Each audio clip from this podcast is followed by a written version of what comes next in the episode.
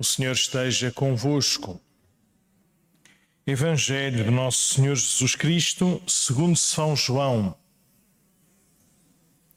Naquele tempo disse Jesus aos judeus: Meu Pai trabalha incessantemente e eu também trabalho em todo o tempo. Esta afirmação era mais um motivo para os judeus quererem dar-lhe a morte, não só por violar o sábado, mas também por chamar a Deus seu Pai, fazendo-se igual a Deus. Então Jesus tomou a palavra e disse-lhes: Em verdade, em verdade vos digo, o filho nada pode fazer por si próprio, mas só aquilo que viu fazer ao Pai. E tudo o que o Pai faz, também o filho faz igualmente. Porque o Pai ama o filho e lhe manifesta tudo quanto faz. E há de manifestar-lhe coisas maiores que estas, de modo que ficareis admirados. Assim como o Pai ressuscita os mortos e lhes dá vida, assim o Filho dá a vida a quem Ele quer. O Pai não julga ninguém, entregou ao Filho o poder de tudo julgar, para que todos honrem o Filho como honram o Pai. Quem não honra o Filho, não honra o Pai que o enviou. Em verdade, em verdade vos digo: quem ouve a minha palavra e acredita naquele que me enviou, tem a vida eterna e não será condenado, porque passou da morte à vida. Em verdade, em verdade vos digo: aproxima-se a hora, e já chegou, em que os mortos ouvirão a voz do Filho de Deus e os que a ouvirem viverão. Assim como o Pai tem a vida em si mesmo, assim também concedeu ao Filho que tivesse a vida em si mesmo, e deu-lhe o poder de julgar, porque é filho do homem. Não vos admireis do que estou a dizer, porque vai chegar a hora em que todos os que estão nos sepulcros ouvirão a sua voz. Os que tiverem praticado boas obras irão para a ressurreição dos vivos, e os que tiverem praticado o mal para a ressurreição dos condenados. Eu não posso fazer nada por mim próprio. Julgo segundo o que ouço, e o meu juízo é justo, porque não procuro fazer a minha vontade, mas a vontade daquele que me enviou.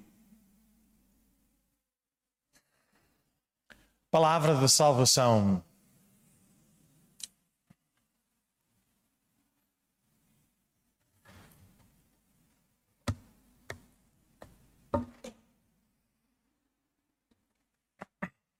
Então, na, na primeira leitura, escutávamos um, um anúncio, uma profecia do profeta Isaías que apontava para estas realidades últimas. Não nos esqueçamos, uh, no Antigo Testamento, uh, principalmente no, no tempo dos profetas, essas realidades últimas tinham muito a marca do exílio.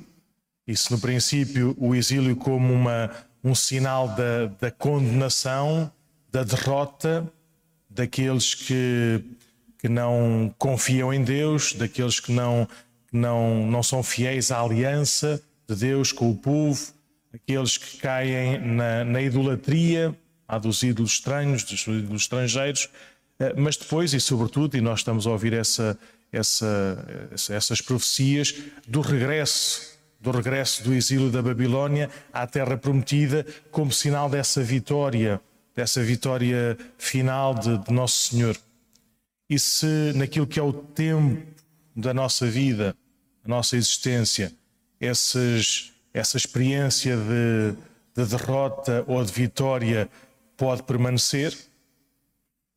Não sei se temos consciência, assim mais pessoal, ou olhando assim um bocadinho para a nossa volta, eh, em que, eh, em que direção estamos a, estamos a andar. Né? Nesta lógica de confiança em Deus, nesta lógica de pormos em prática uh, e de vivermos esta fidelidade à aliança que Ele estabeleceu de uma forma eterna e definitiva no sangue do Seu Filho, estamos em, em direção ao ambiente de derrota, de não vivermos com, com esperança, com ânimo, com, com, com, com vigor do espírito essa fidelidade, ou se estamos já num, num anúncio de uma experiência também aqui na Terra dessa, dessa vitória do bem sobre, sobre o mal. Mas mais do que a nossa experiência física ou histórica, nós somos convidados a viver sempre com esta certeza da fé, de que essa vitória do bem sobre o mal, da vida sobre a morte, já nos foi garantida pela oferta de Jesus na cruz. E por isso é bom que a gente possa uh, viver, apesar de, dessas nossas direções humanas, é bom que a gente possa viver esta certeza da nossa, da nossa fé. E é isso que nós ouvimos hoje também na, na prima, na, no Evangelho. Uh, Jesus, que eh, depois de um, de um milagre feito em dia de sábado, se identifica como, como Deus, revelando-se seu filho e juiz, esse, essa missão que o Pai lhe confia. E, e em relação àquilo que eram as, a, a lógica uh, da lei antiga, a lógica judaica, uh, ele estava em, em patamares inacessíveis. O sábado era o dia consagrado ao Senhor, por excelência, era o dia do repouso, por isso não se podia fazer qualquer atividade, qualquer trabalho. E Deus é o Deus que nem sequer o nome se pode pronunciar nos nossos lábios, não se pode identificar com nada na nossa realidade humana. E Jesus apresenta-se como aquele que, que, identificado com Deus, trabalha continuamente. É, é, é amor, e amor vivo, recriador, redentor e depois até uh, propõe aos seus ouvintes que ouçam a sua palavra e que acreditem em Deus, o Pai revelado por Ele, Jesus. Esta é a vida eterna. Acreditar na Sua palavra, ou pôr em prática a Sua palavra e acreditar em Deus. Depois, para, para terminar, e também neste tom quaresmal, neste tom de, de exame de consciência, de despertar para a nossa conversão contínua, uh, uh, libertadora e, e, simples, se quisermos, aquele anúncio da vida eterna, que é a vida dos salvos ou a vida dos condenados, consoante a nossa, nossa, as nossas ações, consoante o pôr em prática a sua palavra e acreditar de facto em Deus. O tio estava a ler um, um, um texto, um, livro assim, de, um, de um, autor engraçado e ele usava uma expressão a, a dizer que, que é tão grave ser ateu como ser eh, cristão do basta juntar água, no sentido que é absolutamente indiferente. Né? Ouvirmos a palavra de Jesus e ficarmos na mesma, tanto faz. Deus ama tanto Deus já faz tudo sozinho, por isso é-me absolutamente indiferente. Vou fazer o melhor que posso, o melhor que sei. Ele dizia que era, que era não confiar no amor de Deus. Como é que diante do amor a gente fica indiferente?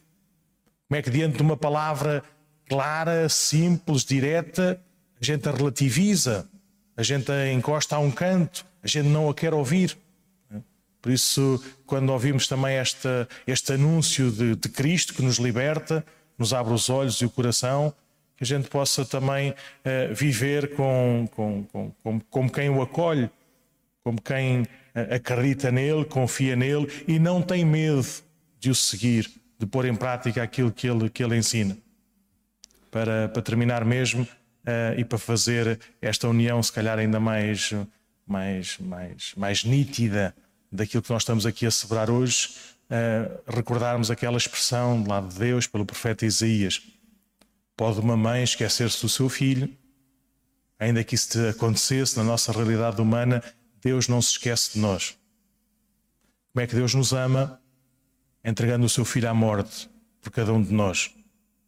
Que esta certeza, que esta experiência uh, vital de sermos amados nos ajude a, a viver sem, sem medo essa, essa marca, ou essa, essa medida de, de sermos santos, pormos em prática a palavra, a palavra de Nosso Senhor e, a, e acreditarmos em Deus, seguindo até ao fim.